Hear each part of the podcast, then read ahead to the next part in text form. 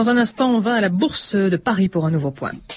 La Bourse avec regionjob.com site internet de recrutement et d'offres d'emploi en région. Et c'est toujours la hausse, la Bourse de Paris, Cédric Decoeur. Et oui, Claire, après avoir inscrit ce matin un nouveau plus haut annuel à 4536 points et 99, le marché parisien a toutefois ralenti un petit peu sa marche en avant, handicapé notamment par un mauvais indice ZW en Allemagne. Actuellement, le CAC 40 gagne toutefois 0,5% à 4528 points dans un volume d'affaires qui dépasse déjà les 2,6 milliards d'euros négociés sur les valeurs du SRD. Ailleurs en Europe, Francfort progresse de 0,4% Londres fait un petit peu moins bien puisque le FTSE ne gagne que 0,03% et l'Eurofirst 80, l'indice de référence de la zone euro, est euh, dans la moyenne puisqu'il progresse de 0,44%. Du côté des changes, le billet vert lui reste ferme contre la devise européenne même si les opérateurs attendent ce soir le verdict de la Réserve fédérale des États-Unis sur ces taux pour véritablement se décider. L'euro cote en ce moment 1,2158. Voilà Claire, je vous rappelle le CAC 40 qui gagne 0,49%, il est à 4527 points. La bourse de Paris pour France Inter, Cédric Decoeur. Retrouvez toute l'actualité boursière, des informations sur les valeurs, les marchés et les sociétés, ou bien consultez votre sélection par téléphone sur le 3230, 34 centimes d'euros les minutes. 3230, France Inter au bout du fil. 14h03 sur France Inter, c'est l'heure de votre rendez-vous avec Patrice Gélinet pour 2000 ans d'histoire. Bonjour Bonjour Claire, elle aurait eu 200 ans aujourd'hui, un monstre sacré du cinéma, Greta Garbo.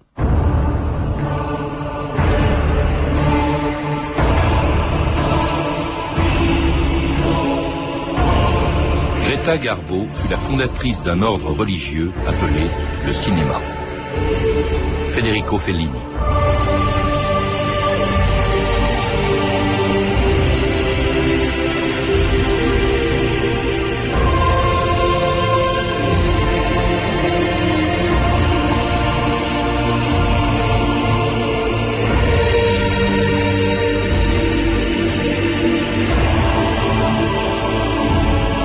2000 ans d'histoire.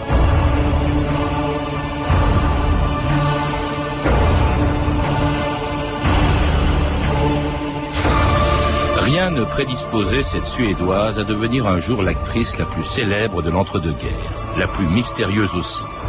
Après 25 films tournés en 20 ans, celle que tout le monde avait surnommée la divine décidait un jour de quitter les studios d'Hollywood pour se cacher pendant 50 ans dans un appartement de Manhattan refusant les interviews, mais traqués par les photographes et quelques admirateurs qui n'avaient pas oublié celles qu'ils avaient aimées dans les rôles d'Anna Karenine, de Mata Hari, de la Reine Christine, de la Dame aux Camélias ou de Marie Walewska, Greta Garbo est morte dans la solitude à 84 ans en emportant tous les secrets qui ont fait d'elle l'actrice la plus fascinante de l'histoire du cinéma. France Inter, Denis Estagno, le 16 avril 1990. La mort de la reine Christine, Greta Garbo, l'une des dernières grandes stars d'avant-guerre, s'est éteinte dans un hôpital de New York hier. Elle avait 84 ans. La divine n'avait plus tourné depuis 1941. Bonjour. La divine a rejoint le paradis des acteurs. À 84 ans, Greta Garbo était l'une des dernières grandes stars de l'âge d'or de Hollywood. Cette grande Suédoise à la beauté glacée faisait partie de la légende du cinéma. Elle est morte hier dans un hôpital de New York. La vie de Greta Garbo se divise en deux parties bien distinctes. La première avec le cinéma muet, puis le cinéma parlant dans les années 30. La seconde à partir de 1941 avec la solitude pour toute compagne. En tout cas, Greta Garbo, dans notre souvenir, ce sera d'abord cette voix. In the future, in my memory, I shall live a great deal Et c'était un extrait de la Reine Christine et de cette voix que l'on n'entendait qu'au cinéma, puisque toute sa vie, Greta Garbo a refusé les interviews, elle détestait la, la publicité, elle n'en avait d'ailleurs pas besoin. Jean-Olé Laprune, bonjour. Bonjour. Alors vous êtes critique de cinéma, dont vous connaissez bien l'histoire, et notamment celle de Greta Garbo, qui est née il y a 100 ans. J'ai dit 200 ans au début d'émission, je l'ai beaucoup vieilli. Elle est née en 1905. Pourquoi est-ce que cette femme qui fuyait les journalistes, qui détestait les mondanités, qui se cachait en permanence derrière ses lunettes noires, euh, pourquoi a-t-elle à ce point marqué euh, l'histoire du cinéma? Qu'est-ce qu'elle avait de plus? Les raisons sont multiples. Il y en a une qui me paraît fondamentale, c'est une photogénie absolument incroyable. Billy Wilder, qui était scénariste d'un de ses films, disait que le miracle se produisait non pas sur le plateau, mais au moment de l'émulsion du film tous les metteurs en scène qui ont travaillé avec Greta Garbo étaient unanimes là-dessus. Il se passait pas grand-chose sur le plateau, disait Clarence Brown. Puis d'un seul coup, dès qu'on la voyait sur un écran, on ne voyait plus qu'elle. La comédienne Maureen Sullivan, qui jouait avec elle dans Anna Karenine, disait quand on jouait avec elle, elle faisait rien, elle était même parfois mauvaise. On avait l'impression, puis d'un seul coup, elle soufflait tout le monde. Et pour prendre un dernier exemple, le roman de Marguerite Gauthier euh, de Georges Cucor, la première scène devait se dérouler, se déroule dans un théâtre. Euh, Marguerite Gauthier arrive et elle doit se promener au milieu des gens en, en costume. On doit montrer qu'elle est là uniquement pour être vue par tout le monde. Donc Georges Cucor lui avait dit, s'il vous plaît, bougez un petit peu. En fait, et Greta Garbo avait joué la scène vraiment à minima, se glissant furtivement. Cucor était pas très content, et quand il a vu ça sur l'écran, effectivement, il s'est rendu compte que c'est elle qui avait raison, et on ne voyait qu'elle sur, sur l'image. Alors Garbo, c'est un, un, destin tout à fait extraordinaire. Euh, elle est née à milieu de, de Hollywood, elle est née en, en, Suède en 1905, il y a donc euh, 100 ans, le 18 septembre 1905, euh, dans une famille d'ailleurs et dans un milieu qui ne la prédisposait pas au cinéma. C'est assez pathétique cette, le, cette famille enfant. très très pauvre, effectivement. Le père était balayeur de rue, il avait vécu l'exode rural, il s'était réfugié à Stockholm. Il est mort, il est mort très jeune quand Greta Garbo avait 15 ans. Elle avait un frère et une sœur plus âgés qu'elle. Et très vite, elle a été obligée de travailler. Elle a travaillé chez un barbier, elle a travaillé dans un grand magasin où elle a fait de la figuration pour les films. Elle garde de son enfance un souvenir très très mélancolique, de grande solitude. Et elle n'en parlait d'ailleurs très très peu dans les rares interviews qu'elle que, qu a pu donner. Ce qui est curieux aussi, que, quand on voit les photos d'elle, euh, quand ce physique extraordinaire, c'est qu'elle n'était pas gâtée par la nature non plus quand elle était enfant. Alors bon, là nous anticipons un petit peu, mais effectivement, quand elle est arrivée euh, dans les studios hollywoodiens, la première chose que lui a dit Louis Meyer en disant, s'il vous plaît, vous perdez quelques kilos, pour, ouais. dans des termes plus, plus grossiers que ça. Donc effectivement, sur les photos que nous avons d'elle, et même sur les premiers films suédois qu'elle a tournés, c'est un personnage assez rond, plutôt mmh. enveloppé, mais il y a déjà, déjà sur ces films, une présence absolument incroyable. Et il y avait déjà en Suède, elle avait déjà une passion pour le théâtre qui, dans le début, au début des années 20, lui fera rencontrer le directeur du théâtre des Champs-Élysées, de passage en Suède, Jacques Hébertot.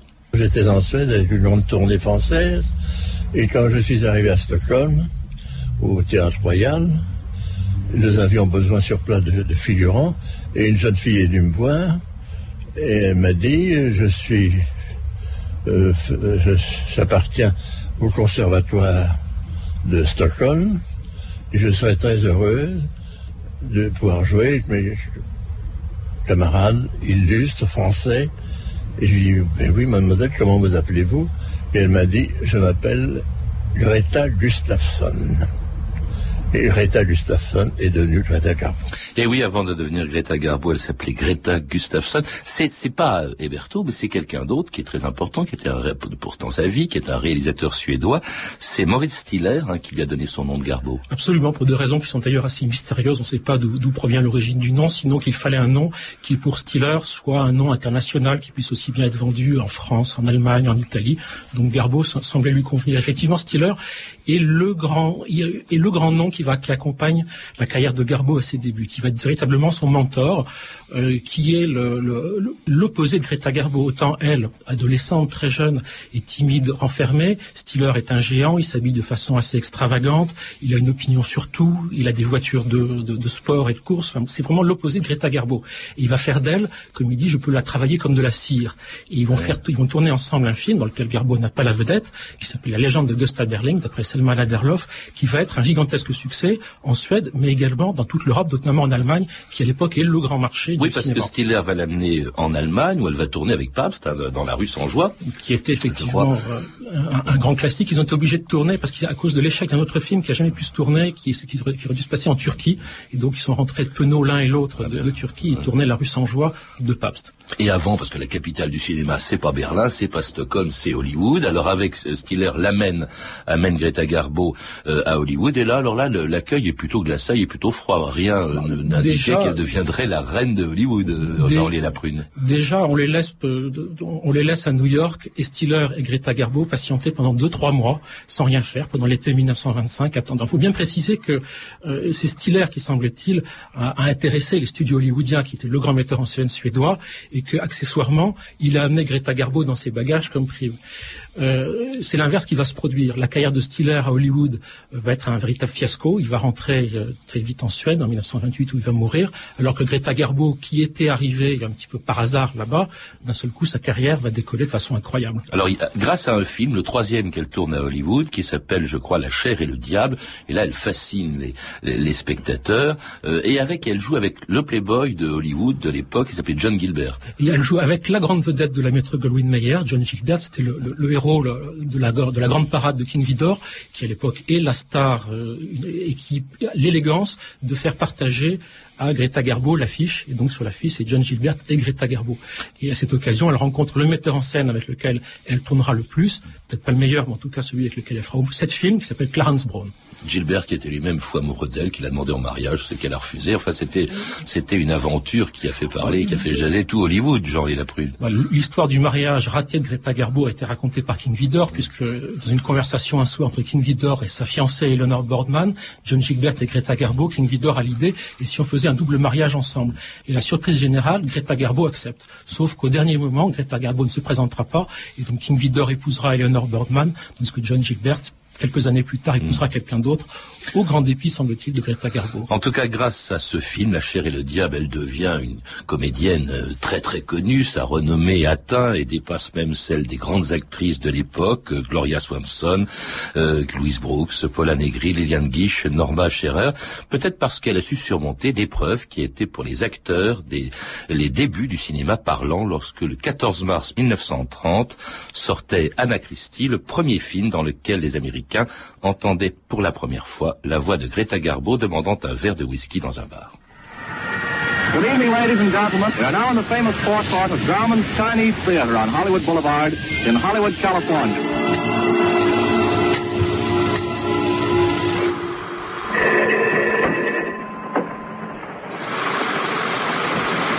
Give me a whiskey. Ginger ale on the side.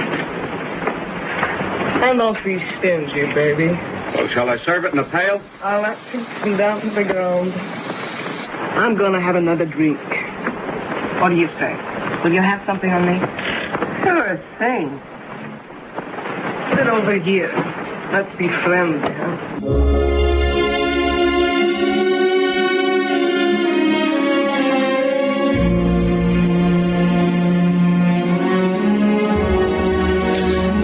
Let's Be Friend, les premiers mots de Garbo à l'écran et une voix, un accent qui ont fasciné tout le monde, alors que c'était une épreuve terrible. Énormément d'acteurs euh, ont été mis à l'écart parce que leur voix ne correspond pas du tout à ce, ce qu'on attendait d'eux, alors qu'on les connaissait dans, du cinéma, dans le cinéma muet. effectivement, au moment où Greta Garbo se met à parler, de grandes vedettes du muet ont mordu la poussière, des gens comme Rod Larocque, comme Corinne Griffiths, Vilma Banqui, qui restent plus que des noms aujourd'hui. Beaucoup d'Européens comme Emily Jannings, qui faisait carrière à Hollywood, rentrent dans leur pays. Et c'est un petit peu dans ce contexte que Greta Garbo affronte le parlant. Alors il faut bien voir qu'elle l'affronte très tardivement. C'est-à-dire que la maître Gawain Meyer, avec euh, laquelle elle est sous contrat, euh, tarde à, se lancer dans le parlant et tarde encore davantage à lancer sa grande vedette. Le, Garbo tourne ce qui sera probablement, si on fait l'exception des films de Chaplin, le dernier film muet de l'histoire du cinéma américain, qui s'appelle le, baiser de Jacques Feder. Et après, on la lance euh, dans, le parlant. Alors qu'est-ce qu'on va lui faire faire? Et là, on discute beaucoup avec maître Gawain Meyer. Louis Meyer lui dit on va plutôt d'abord on va la doubler et on va lui donner un grand rôle comme on lui aura plus tard les rôles à Reine Christine. Pas du tout, dit Irving Thalberg qui lui dirige la production. On va lui donner un rôle à texte. Il pense d'abord aux Jeanne d'Arc de Georges Bernard Shaw. Bernard Shaw ne veut pas et donc il se réfugie chez Anna Christie, la pièce de Jean O'Neill qui avait été créée en 1921, euh, disant parce que c'est pratique, elle est, elle est suédoise, ça fera passer l'accent et le texte jouissait d'une très grande réputation. Et la phrase que l'on vient d'entendre, tout ceci était mis en scène de façon tout à fait remarquable. La phrase que l'on vient d'entendre intervient dans le film guillemets whisky, je ne vais pas le répéter, le, intervient après 16 minutes de film quand même. Alors qu'on ah attend l'arrivée de Garbo, on attend l'arrivée de Garbo, puis d'un seul coup, elle rentre dans le champ et elle prononce cette phrase qui effectivement va bouleverser sa carrière. Et qui va faire d'elle alors une vedette très recherchée, la une des mieux payées, sinon la mieux payée d'Hollywood. Je crois c'était 25, 250 000 dollars par film, ce qui l'époque Négociant âprement ses contrats et partant quand on ne l'augmentait pas. Très très radin aussi. Et alors à Hollywood où elle se fait, euh, elle refuse, elle fuit les mondanités, euh, elle fait vraiment le contraire de ce que font tous les autres Euh, elle refuse, elle repousse les journalistes. À quoi est-ce que correspond cette discrétion de, euh, Garbo Est-ce que c'est de la timidité ou au contraire une manière très astucieuse au fond d'entretenir la curiosité et le mystère? Jean-Louis euh, a priori, c'est une timidité maladive qu'elle avait déjà quand elle était en, Suède et qui s'est accentuée quand elle est arrivée à Hollywood. Elle a beaucoup, beaucoup souffert de la langue. Par exemple, je ne sais plus sur quel film, à un moment, elle a fait marrer tout le monde sur le plateau en disant « je ne me sens pas à l'aise au sommet d'un cheval ». Donc tout le monde a éclaté de rire. Elle, en a été très, très blessée. D'où ce sentiment, ce, goût pour la solitude qu'elle a toujours professé. C'était l'horreur pour elle. Le, C'était la bête noire du service publicité de la méthode Gawain Meyer qui a tourné ça en avantage en, en faisant d'elle l'actrice inaccessible, la vedette à qui personne ne veut parler. Mais toute sa vie, elle a adoré la solitude. Elle a toujours, euh, elle a toujours professé ça et euh, euh, à des niveaux absolument incroyables. Quand quelqu'un pouvait lui faire un compliment dans une réception, parce qu'elle avait quand même une vie mondaine, elle était capable de, de, pouvoir accepter ce compliment, de partir et de quitter la réception.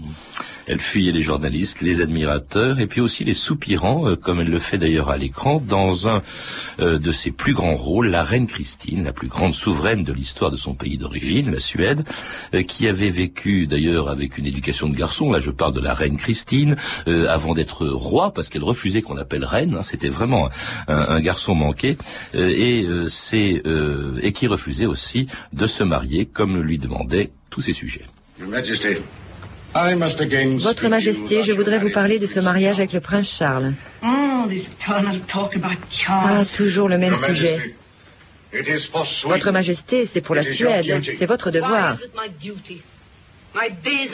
Mon devoir n'est-ce pas assez de donner mes jours et mes nuits à l'État Nul ne peut m'obliger à me marier. Vous devez donner un héritier à la Suède. Pas avec Charles. Vous êtes reine de Suède, la fille de votre père. Vous ne pouvez mourir vieille fille. Je n'en ai pas l'intention. Je mourrai célibataire.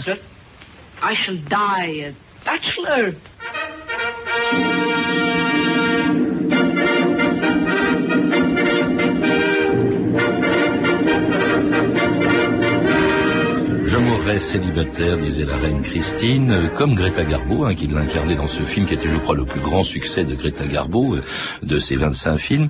Euh, pourquoi cette, ce célibat, ce refus des hommes On parle beaucoup de l'homosexualité de Greta Garbo, Jean-Léo Laprune. Alors ça fait partie du mystère. Effectivement, Greta Garbo a connu plusieurs hommes et également des femmes. Euh, euh, pas dans des proportions. Il y a un de ses biographes, Barry Paris, qui racontait qu'il avait enquêté sur elle pendant quatre ans, interviewé des centaines de personnes, et pour ce qui concerne ses relations avec les femmes, il est arrivé à la conclusion d'une liaison sûre et certaine, de trois autres probables, et de conclure, il n'est pas impossible qu'il y en ait eu d'autres, mais il n'est pas impossible non plus qu'il n'y en ait pas eu, euh, qu'il n'y en ait pas eu plus. Sous-entendu que la vie sentimentale de Greta Garbo ne que ce soit avec les hommes ou avec les femmes, ne se caractérisait pas par une exubérance euh, extravagante. J'imagine que jouer le rôle de celle qui a été la plus grande reine ou le plus grand roi hein, de, de, Suède, la reine Christine, ça devait être quelque chose pour cette Suédoise qui était Greta Garbo. D'autant que c'est une idée qui est partie d'elle et d'une de ses amies, Salka Firtel, euh, parce que dans le personnage de, de, de, la reine Christine, il y a beaucoup d'éléments euh, qui devaient plaire à Garbo.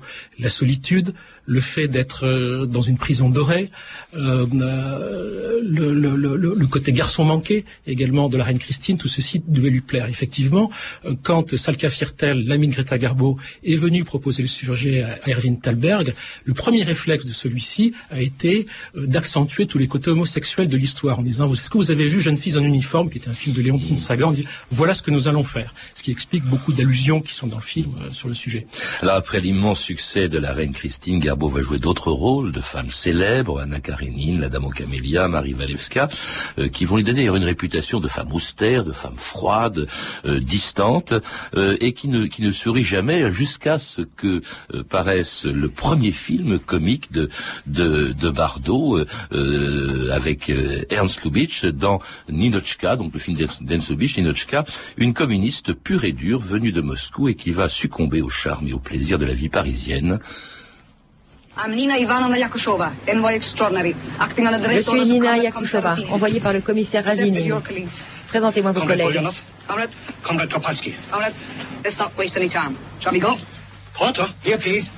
Porteur, que voulez-vous? Vos valises, madame. Pourquoi? C'est un porteur. Pourquoi Pourquoi porter les bagages des autres C'est mon métier. Non. C'est une injustice sociale. Ça dépend des pourboires.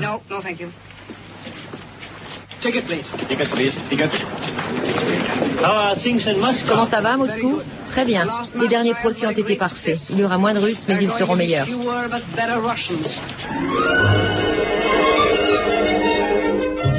C'était un extrait de Ninochka, la première fois où Garbo faisait rire au cinéma et surtout où elle a ri elle-même.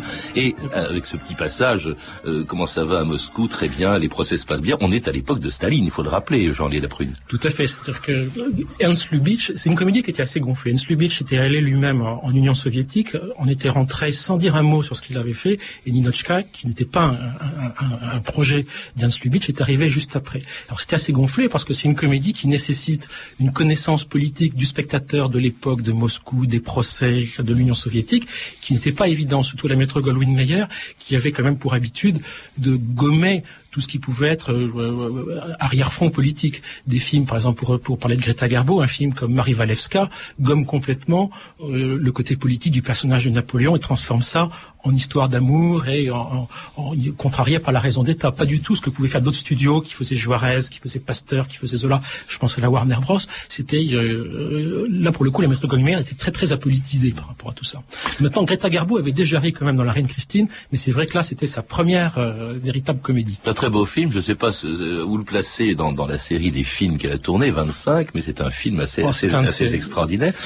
C'est son avant-dernier film, Jean et la Prune, parce que euh, deux ans plus tard, là on était en 39 avec Ninochka, deux ans plus tard, alors elle va se faire, elle rit plus du tout, elle va se faire assassiner par la critique euh, avec ce qui sera son dernier film, La femme aux deux visages de Cukor. C'est un mauvais film parce que Cukor c'est quand même pas rien. Euh, écoutez, d'abord, en le revoir aujourd'hui, c'est plutôt une bonne comédie, même si c'est pas le meilleur film de Cukor, mais c'est quelque chose qui se voit de façon très très agréable. C'est un film qui a subi quand même pas mal de, de, de pas mal d'erreurs, pas mal de vicissitudes. D'abord, la première c'était de vouloir faire de Greta Garbo, dont le principal public se situait en Europe, de vouloir faire une américaine. Oui, on dit qu'elle était plus appréciée en Europe et dans son, dans son, sur son continent d'origine qu'aux États-Unis. Plus appréciée, je ne sais pas, mais en tout cas, ce qui était certain, c'est que les gens de la méthode Meyer savaient qu'elle ne pourrait plus être appréciée sur les marchés européens, qui étaient bloqués à cause de la guerre. Donc très rapidement, ils ont décidé d'américaniser Greta Garbo, d'en faire un personnage plus proche, disons, de Claudette Colbert ou de Carole Lombard à l'époque, très très éloigné de Marie Walewska, de la reine Christine. Donc Greta Garbo n'est déjà qu'à moitié à l'aise. Le scénario est pas très bon. Beaucoup de gens euh, sont dessus, le refont en permanence. Euh, de surcroît, euh, le film se fait attaquer par la Legions of Decency à cause de l'histoire. Ça laisse supposer qu'il puisse exister des relations prémaritales entre entre deux héros d'une histoire. Quelle horreur. Maître Meyer le refuse à tout prix. Et dernier point, le film sort quelques jours après, à peine après Pearl Harbor, et donc c'est un échec cuisant. Et effectivement, la critique assassine Greta Garbo pour la première fois. Alors, ce sera son dernier film. 1941, elle va vivre ensuite pendant 49 euh, ans encore euh, sans, sans plus jamais tourner. Je crois qu'il y a eu des projets, mais en fait c'est fini elle arrête. Est-ce que c'est elle qui a décidé d'arrêter? Parce qu'il y a eu des projets justement qui n'ont pas. C'est pas fait. C'est pas fait d'un seul coup. C'est pas fait d'un seul coup. Il y a eu effectivement dans, après l'échec de la femme aux deux visages. D'abord, il, y a eu une période un petit peu incertaine. Elle est restée sous contrat avec la maître Gorin Meyer pendant un an. Un film devait, faire un film s'appelait La fille de Leningrad. Euh, Greta Garbo est partie. là, les projets sont succédés souvent très très excitants. Par exemple, il y avait un film de Pabst, de, Ulysse, où elle devait tenir le rôle de Pénélope. Elle devait faire le procès Paradine d'Hitchcock, mais elle a été remplacée par Alida Valli pour mille et une raisons. Et il y a un, projet qui a capoté, qui manifestement euh, est le projet de trop. C'était une version de la Duchesse de Langeais en couleur, euh, pour laquelle elle a passé des essais, qui existent encore. On peut, on peut les voir. Greta Garbo, c'est les seules images de Greta Garbo en couleur. Euh, et puis le coproducteur italien du film Risoli a, pour des raisons d'évaluation de l'air, je crois, a jeté l'éponge. Et le projet a été abandonné. Greta Garbo après. Il y a peut-être aussi la concurrence quand même de d'autres générations, d'une nouvelle génération d'actrices, les Ginger Rogers, John Crawford, Catherine Hepburn qui arrivent aussi. Et elle a 36 ans. Oui, mais d'un autre côté, regardez, quelqu'un comme Gloria Swanson a fait un comeback absolument incroyable avec Boulevard du Crépuscule. Et, et, Garbo avait toujours probablement sa photogénie, sauf qu'elle n'en avait plus envie. En tout cas, c'est la fin à 36 ans donc de sa carrière au cinéma et le début d'une vie dans laquelle, pendant près de 50 ans, elle va fuir les journalistes. L'île de France ramène à New York une personnalité dont la célébrité n'a d'égal que la modestie. Greta Garbo, la divine, dont les vacances en Europe ont été gâchées par les indiscrets, retrouve en rentrant chez elle la meute fidèle des reporters et la rançon de la gloire et d'une gloire qu'elle cherche euh, finalement qu'elle cherche à fuir en quelque sorte. Ce qui est extraordinaire quand même, c'est que cette femme dont on sait qu'elle n'a jamais accordé, je crois, d'interview à un journaliste. S'il y en a un jour qui arrive comme ça, il s'approche d'elle et euh, elle lui dit zut. Et alors il titre dans son journal, il dit elle m'a accordé un entretien, elle m'a dit zut. Mais en fait, pas un mot d'elle en dehors de ce qu'on entend euh, au cinéma. Comment se fait-il qu'on ait continué pendant 50 ans à la poursuivre comme ça? Parce qu'au fond, quand un acteur disparaît de la scène, bon, on n'en parle plus tellement. Elle, on en a parlé pendant les 50 dernières années de sa vie. Pour deux raisons. La première, celle que nous indiquions un petit peu en ouverture, qui est une photogénie absolument incroyable. Quand vous regardez la carrière de Garbo, il n'y a pas beaucoup de chefs-d'œuvre en définitive. Vous avez Ninochka, vous avez la Reine Christine, euh, vous en avez peut-être un ou deux autres, mais euh, pas de grand film à proprement parler, mais une présence qui fait qu'à chaque fois, vous la regardez dès qu'elle apparaît sur un écran. Et la deuxième chose, c'est que le mythe s'est constitué petit à petit. La le, comme Fedora, le film de Billy Wilder, avec cette actrice qui se promène de, de, de, ville en ville, de Suisse en France, en Italie, en Espagne, sans vouloir être reconnue. On ne sait plus très bien qui c'est. Garbo aurait fait une seule apparition dans un film, on peut imaginer que le mythe aurait été légèrement ébréché. Ça n'a pas été le cas. Et aujourd'hui, la dernière image qu'on ait de Garbo, c'est les images en couleur donc de, la duchesse de Langeais et avant euh, la femme aux deux visages, qui explique quand même que le, on a l'impression qu'elle est toujours parce que c'est pathétique, elle est quand même, au, elle vit au cœur de la plus grande ville du monde, euh, New York. Euh, on la traque, il y a des gens qui attendent. Elle, elle sort souvent parce qu'elle va, alors sa nouvelle passion, elle va acheter des, des toiles de maître. Elle avait chez elle un des toiles extraordinaires. Euh, elle, elle va acheter des antiquités et on, on l'attend partout. On rêve de la rencontrer et en plus elle se cache. On, on la reconnaît pas. On la reconnaît pas. Par exemple, il y avait eu la projection d'un de ses films muets qui était La chair, la chair diable en 1985 à New York, au, je sais plus au Radio City Musical, quelque chose comme ça. Euh, il y a la rumeur qui a parcouru qu'elle était dans la salle. Et d'un seul coup, tout le monde s'est regardé et toutes les, les, dames un petit peu âgées avec un chapeau et des lunettes étaient dévisagées jusqu'à l'excès, mais personne n'avait été capable de reconnaître Greta Garbo. Et elle est morte tout à fait dans la solitude. Ça aussi, c'est assez triste. Euh, au fond, si elle aimait ça, peut-être pas pour elle, au fond. Euh, elle aimait la solitude. Elle avait un goût pour la solitude. Elle le dit, elle l'a répété. Euh, ça a été parodié I Want to Be Alone. Euh, elle avait quelques amis proches et fidèles. On parlait de, de Salkia Firtel. Il y avait également Mercedes d'Acosta. Il y avait euh, un nutritionniste, Gaylord Hauser. Il y avait différentes personnes comme ça qui la suivaient, qui Madame de Rothschild, qui l'accompagnait. Mais dès que dans une soirée, dans une réception, on commençait à la mettre un petit peu en, évidence, et je pense à propos d'une soirée chez les de Rothschild qui s'est très très mal terminée, où elle est partie quasiment en claquant la porte, elle détestait ça, elle détestait se, se, montrer. Et elle est morte donc à 84 ans en 1990. Elle est née il y a 100 ans, jour pour jour. Merci d'être venu nous, nous en parler, euh, Jean-Léla Prune. Vous n'avez pas écrit sur elle, mais vous, vous êtes l'auteur d'un livre qui va être bientôt, qui va bientôt sortir, Le Louche par Le Louche, qui va paraître chez Calman Levy le 12 octobre prochain. Pour en savoir plus sur Greta Garbo, je recommande quelques livres. La véritable Greta Garbo de Bertrand Meyer-Stablet, édité cette année chez Pygmalion, et puis aussi de Patrick Brion, la meilleure biographie sans doute de Garbo, publiée aux éditions du Chêne en 1985. Vous avez pu entendre des extraits de Anna Christie, de Clarence Brown, La Reine Christine, de Ruben Mamoulian, Ninochka de Ernst Lubitsch, trois films disponibles en DVD chez Warner. Ces références sont disponibles par téléphone au 32 30, 34 centimes la minute ou sur franceinter.com. C'était 2000 ans d'histoire aujourd'hui à Hollywood avec euh, les Oscars des meilleurs prix preneurs de son, Jean-Philippe Jeanne et Alain Armstam. Les meilleurs premiers rôles féminins, Claire Tesser, Camille Pouch-Chalaguier et Amélie Briand le Jeune, et bien sûr dans le rôle de Greta Garbo, dont elle était aussi l'interprète, notre réalisatrice, la